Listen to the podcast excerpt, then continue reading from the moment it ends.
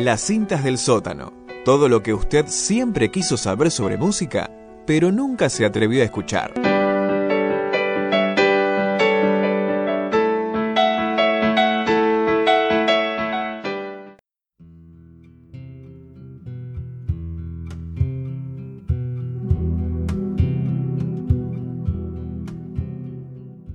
el compañero Mariano Chapa nos trajo preparada una gran columna. ¿De qué es esta columna, Chapa? De muchas cosas vamos a hablar, muchísimas. Sobre todo lo que quiero hacer es retrotraerme un poco a este mismo momento, pero el año pasado, ¿sí? Así que pongámonos en un 22 de mayo del año 2020. Estaba charlando con un amigo, compañero que también hace parte de este programa. Alguien que va y viene, pero cuando viene tiene ideas geniales, que es Joaquín.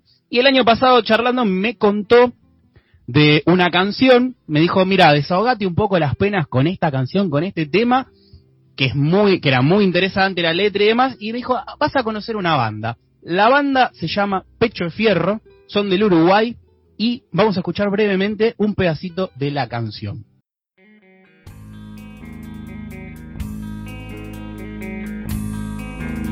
Escucha el corazón del balancín metalúrgico soy, con su latido, mi profesión es domeñar metales, valen mis manos más que mi apellido, valen mis manos más que mi apellido. Escuchan entonces ahí la, la canción Metalúrgico de la banda y ahí ven la mezcla, ¿no? Se escucha una voz quizás parecida medio a Ricardo Iorio, eh, una guitarra con un estilo entre folk y después va aumentando, entre folclore, folclore argentino y después va aumentando la distorsión y se parece más a, un rock and roll, a un metal. Y ellos hacen en una de sus letras una definición de cómo son. Una de sus letras dice, blusero africano, indiotano, milonga, flamenco, tango soy. ¿Qué le voy a hacer si me parió el folclore y el rock and roll de guitarra, de guitarra criolla y distorsión? Canción de acero y tripas juntas soy. Bien, este es el grupo, ¿no? Les decía que retrotrae un poco a las cuestiones de la reivindicación obrera, de hecho la letra habla de la metalurgia, pero además en el arte de la tapa de los discos y de los afiches de los recitales, así como la música, nos recuerdan a las obras de Carpani. Ricardo Carpani eh, es un pintor que tiene esas obras que siempre están representando escenas de obreros con rasgos duros, delineados, y se observa una gran fuerza muscular, sobre todo, que sobresale de la imagen. Yo creo que cuando escuchamos estas canciones de esta banda y vemos las tapas de los discos, nos recuerdan a esas pinturas de el eh, artista Ricardo Carpani. ¿Tenían alguna, tenían alguna escucha a esta banda? ¿Habían conocido algo? Nada, cero idea. Nadie. Particularmente nunca la escuché. Eh, nada, me da igual como ya la vibra uruguaya, ¿viste? Eh, entiendo que son una, entiendo que tal vez lo llevan por otro lado más del folclore, pero por lo menos el fragmentito que escuchamos hasta ahora tiene como medio esa onda uruguaya. No sé es si... Es como si fuera una especie de hijo entre el cantante de la Vela Puerca y Ricardo Iorio, porque tiene también esa voz como medio... O el. Canario Luna. Sí, Bien. recontra. Pero está, suena bien, me gusta. Me gusta. el- es como, tiene una vibra tranquila. Anótenlo entonces, yo el año pasado me sorprendí con la recomendación de Joaquín, Pecho de Fierro, la banda, pero no vamos a hablar de este grupo. No, ¿De qué Vamos vamos, a a hablar-? Tampoco vamos a hablar de un grupo, sino vamos a hablar del nombre del grupo. ¿Por qué Pecho de Pecho de Fierro? Y ahí vamos a ir a principios de los 2000 cuando se forma esta banda, donde Leonardo Carlini y Carlos Aguete iban en un micro por la avenida 8 de octubre, que eso es en Montevideo, iban viajando tranquilamente y tocaron una canción, todavía la banda no tenía nombre, y en ese colectivo tocaron una canción que se llama El Zafrero. ¿Mm? Ah, perdón, ¿la banda está conformada por ellos dos o hay más personas? En un inicio eran ellos dos y después fueron, tienen varios instrumentos, armónica, batería, guitarra, bajo. Y que empezaron Ah, con una guitarra y una voz, ¿no? Claro, era, nos juntamos en el bondi a tocar y después con la idea de hacer una banda, ¿no? Era la, la mística, ¿no? Que tenían. Mm. En Uruguay, ¿Qué ¿no? sucede? Bondi. En Uruguay. Claro. Ellos en realidad no son de Montevideo, pero estaban ahí queriendo hacer su fama en Montevideo porque como ocurre en Uruguay, como ocurre en Argentina, son ciudad, son países centralistas y uno si quiere cosechar éxito siempre tiene que ir al centro del mundo. Pero bueno, esa es una discusión que lleva 200 años, 300 años de historia, 400 si se quiere. Que El no país vamos de a Uruguay, como dirían las revistas de moda. Bueno, estaban ahí en, en Montevideo, en este colectivo, tocan la canción, los muchachos, la canción El Zafrero, transitando por la avenida 8 de octubre. Cuando la finalizan, guitarra y voz, se acercan una pareja de ancianos y le dicen, ¿saben a quién pertenece esa canción? Y los jóvenes le responden, sí, por supuesto, a Tabaré Echeverry. Y los ancianos le dicen, ¿y saben cómo le decían a Tabaré en Cerro Largo, donde nació? Hago paréntesis, Cerro Largo, para los que no sepan, es un departamento del Uruguay. Los jóvenes les dicen, no, no sabemos. Y los ancianos les responden, pecho es fierro. Pecho Entonces- es fierro. Pecho de fierro, digamos como bien gauchesco, no pecho de fierro, pecho de fierro. Y ahí los jóvenes dijeron, está vos, ese va a ser el nombre de nuestra banda a futuro. Se quedaron con esa idea. un grupo. Claro, tenían con los ancianos sabios que les trajeron la información. Claro, y ahí fue dijeron, bueno, hagamos la banda, ya está, a futuro. Y mezclemos folclore, mezclemos rock y hagamos esta ensalada musical rioplatense que generalmente le sale muy bien a los uruguayos, ¿no? Y ahí es de esta persona que vamos a hablar. Todo este prolegómeno, toda esta introducción larga para hablar de, ta- de Pecho de Fierro, pero hablar del Pecho de Fierro original, que era Tabaré Echeverry. ¿Y este nombre, ¿le suena? Más o menos. Si soy Sí, no. sincero. Que a mí no me ¿Quién suena. era? Bueno, era un cantante uruguayo, ¿sí? Un, eh, estilo, digamos, Citarrosa, ese nombre suena un poquito más. Una voz potente, una voz grave y una guitarra criolla que va cortando el aire de esa voz emocionante, de esa voz grave, de esa voz fuerte. Bueno, algo así era Tabaré Echeverry. Alias Pecho Fierro, obviamente. La verdad que en internet, en los libros, en artículos periodísticos, no hay mucha información sobre la biografía de este artista. Tampoco hay eh, muchos discos, ¿sí? Sí podemos encontrar en todas las plataformas muchísimas canciones, pero son grabaciones encontradas, recopilaciones, ¿sí? Tengan en cuenta que esta persona vivió nada más que 32 años. Nació en el 45 y murió en el 78 en la dictadura uruguaya.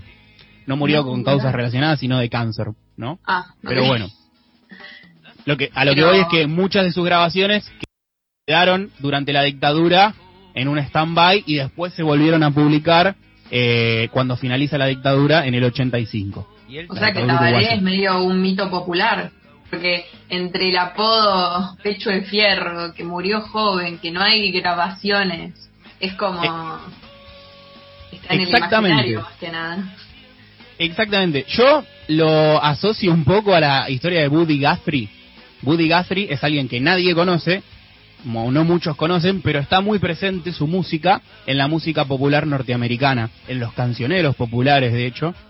Y el que se inspira en la vida de Woody Guthrie, que toca la guitarra como Woody Guthrie, que copia las letras y que copia algunas canciones, es Bob Dylan. A este muchacho sí lo conocen. Sí, Bob Dylan es reconocidísimo. Bueno, acá pasa lo mismo. Mucha gente toma cuestiones de Tabaré Echeverry, hasta el nombre vimos, Pecho de Fierro, y también cuestiones musicales. ¿m? Entonces yo lo asimilo un poco a, a esa cuestión de Woody Guthrie. Sí. Yo tengo una duda. Él escribía también canciones durante la dictadura uruguaya. Sus letras eran más políticas, más... Netamente político. El muchacho se autoproclamaba como alguien de izquierda, pero reivindicando al ser nacional uruguayo. De hecho, también vivió un tiempo en la Argentina, pero ahora vamos a desarrollar. Su música eh, pertenece con su guitarra y con su voz a algo que la región se conoce como proyección folclórica. La proyección folclórica es todo ese grupo de músicos de la época que son Cita, Rosa Mercedes Sosa, Víctor Jara, por mencionar uno, un referente de cada uno de los países más sobresalientes de, de Latinoamérica y de habla hispana más precisamente. Eh, todos estos músicos siempre tenían canciones de protesta referidas a la situación política, obviamente de las dictaduras que ocurrían en estas regiones, y además en el marco de el folclore, como, como hacía también Tabaré.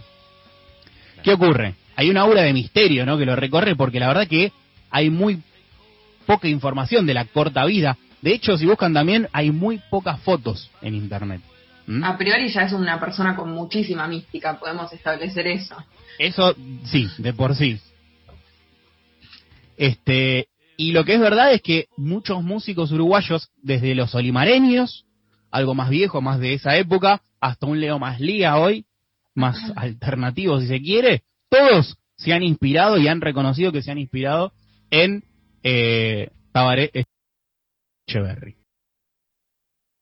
Tabaré Echeverry. ¿Qué pasa? Como toda aura de misterio, también hay gente que inventa historias nocivas en contra de estas personas, ¿sí? Las difama. Y se lo ha acusado de traidor. ¿Por qué? ¿Traidor a Este la aquí. patria? O traidor al movimiento. ¿Al movimiento folclórico? O al movimiento del cual él se asumía. Movimiento eh, que- popular. Exactamente, al movimiento popular, a la izquierda, que él se autorreferenciaba. Él A ver qué vive- hizo el pecho de fierro. el pecho de fierro viene a la Argentina entre el 71 y el 73, ¿sí? Tiene una corta estadía, graba algunos discos, de hecho dicen que tuvo una corta amistad con un polaco Goyeneche, cantante de tango argentino, por ese momento hincha de Platense y colectivero. Y mantiene una amistad y demás, graba algunos disquitos acá en Argentina, no tiene mucho éxito, dicen que no se acostumbra, y en el 73 vuelve a su país natal, Uruguay. ¿Qué es lo que ocurre en el 73 en Uruguay? Otro cantor uruguayo, que es Citarrosa, viene para acá. ¿Por qué viene para acá Citarrosa? En vez de volver como volvía Tabaré. Porque en Uruguay estallaba la dictadura. Pero Entonces- Tabaré decidió ir a la dictadura. Exactamente. Citarrosa venía a la Argentina escapándose y Tabaré vuelve. Esto es lo que La Rosa a también muchos- estaba viviendo una dictadura igual, en, en breve. Citarrosa escapaba. Claro, Citarrosa escapaba y Tabaré volvía. Entonces eso es lo que dicen. ¿Cómo puede ser que un cantante popular de izquierda, lo que muchos le, le acusan, vuelva en el medio de la dictadura? ¿No era perseguido? ¿Sí? Y además hay otra cuestión que abonan a esta teoría y otro hecho. Que en el 75 hay un ciclo de conciertos festejando el año de la orientalidad uruguaya 75 plena dictadura, ciclo de conciertos que en realidad estaba promovido por los militares del Uruguay y lo que querían hacer era exacerbar el sentimiento nacionalista, como buena dictadura, ¿no? Y en ese ciclo de conciertos, sí, sí, sí, y en ese ciclo de conciertos toca, ¿no? Tabaré Echeverry. Y entonces mucha gente empieza a tener dudas, ¿no? Con respecto a esto y lo acusan de traidor. Ahora vamos a defenderlo, ¿no? Un poco porque venimos también a esa tarea de reivindicarlo, lo vamos a escuchar después. Mucha información de esto no hay, son detalles del boca en boca por el aura mística, ¿no? Que hay. Ujú. Todo ese aura de misticismo de 32 años y de no muchas cuestiones escritas o no muchos relatos eh, grabados sobre la persona. Entonces, para esto salió hace varios años ya, ma- aproximadamente en 2003, Guillermo Pellegrino, que es un periodista muy importante del Uruguay, biógrafo de músicos, de hecho escribió la mm, biografía más completa de Citarrosa eh, en Uruguay. Él se encargó de desmentir todos los rumores e incluso dijo que Echeverry estuvo preso en la dictadura varias veces, ¿sí? Eh, de hecho, da a entender que tuvo algún tipo de tortura y demás. Y además reconoció que Tabaré escuchó estos rumores que se decían sobre su persona y esto lo llevó a una depresión muy profunda. ¿Mm? Pero ¿cómo escuchó los rumores? En el momento Ah, se decía, se- no, pero en el momento cuando estaba en la dictadura del 73, eh, vuelve el Uruguay, en algunos momentos está preso y demás, y escucha los rumores que dicen, eh, este volvió, ¿por qué será que volvió y demás? Y empieza a escuchar los rumores y... Bueno, esto lo cuenta Guillermo Pellegrino, eh, que si quieren seguir profundizando, en un artículo en el 2003, Guillermo Pellegrino lo escribe, ese artículo se llama El cantor olvidado, son tres páginas, aparece en el suplemento cultural del diario del país, y ahí desarrolla toda esta información sobre Pellegrino, como un poco poniendo a la luz que en realidad no era un traidor a la causa, ¿sí? que era un cantor popular y que, bueno, estaba muy perseguido. Sí, podría también titularse Estas para ustedes, gorilas. el, nombre del libro. También. Así que bueno. Bueno, qué bien. Placer me da cuando se reivindica a, los, a las figuras ensuciadas. Ese es Tabaré Echeverry. Así que, y para agregarle más misticismo, vamos a escuchar dos canciones ahora, pero que tienen una actualidad increíble. Primero vamos a escuchar Quédate en el Norte, que es increíble, porque habla de una persona que viene al centro del país, póngale Buenos Aires, y a esta persona le aconsejan que no venga porque está todo sitiado y están todos con barbijos, dice así, con barbijos y hay edificios gigantes. Casi premonitoria la canción. Dice, no vengas a la ciudad, quédate en el norte, que están todos con barbijos. Y después vamos a escuchar el tema Mazurca de las Mazorcas, que habla un poquito de cómo hay que clavarle el puñal a todos los unitarios de la ciudad de Buenos Aires. Canciones de pura actualidad, o quizás hace 200 años que vivimos la misma grieta de actualidad que nos hacen creer que son 70 años de peronismo. No sé, pero vamos a reflexionar avisadamente ahora con la voz de el cantante, el pecho de fierro uruguayo, el señor Tabaré Echeverry.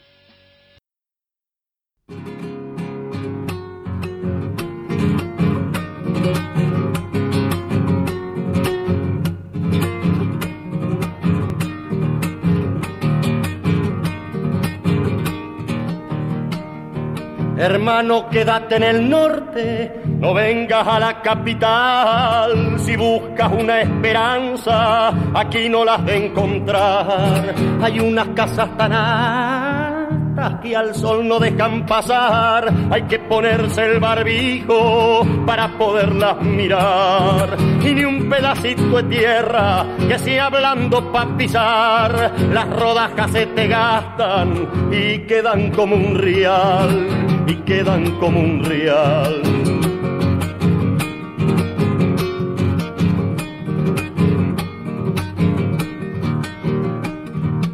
En el medio del campo, conoces hasta los teros y aquí habiendo tanta gente, son toditos forasteros. No encuentras ningún amigo, ni quien te brinde una mano. Te miran como bicho raro, solo porque sos paisano. Uno vive caminando, siempre detrás del halago, y nunca sabe apreciar lo que se tiene en el pago, tiene en el pago.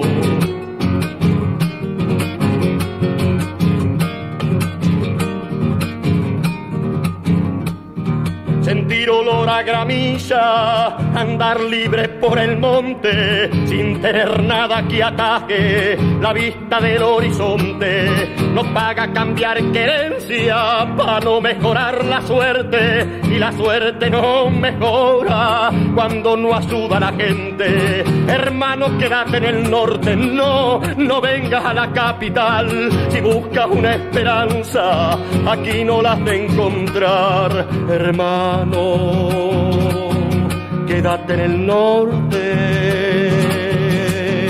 no vengas a la capital.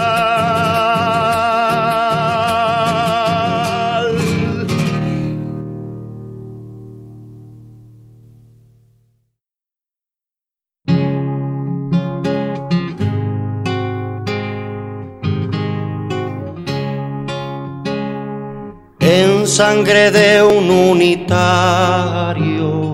empape mi chiripá, pa' teñirlo bien de rojo y a la mazorca de entrar. Soy hombre de Juan Manuel y por él voy a pelear ¿Dónde está Bartolo Mitre?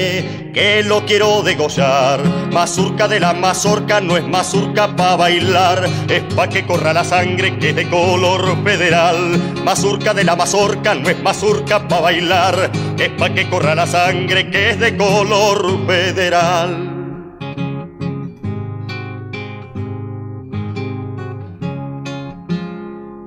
Cuando se mete cuchillo, brota sangre a borbotones. Pa' eso bueno andar de rojo, que no se ven los manchones. Dicen que rojo es el diablo, pero a quién van a asustar. Si Mandinga es unitario, también lo voy a degollar. Mazurca de la mazorca no es mazurca pa' bailar, es pa' que corra la sangre que es de color federal. Mazurca de la mazorca no es mazurca pa' bailar, es pa' que corra la sangre que es de color federal.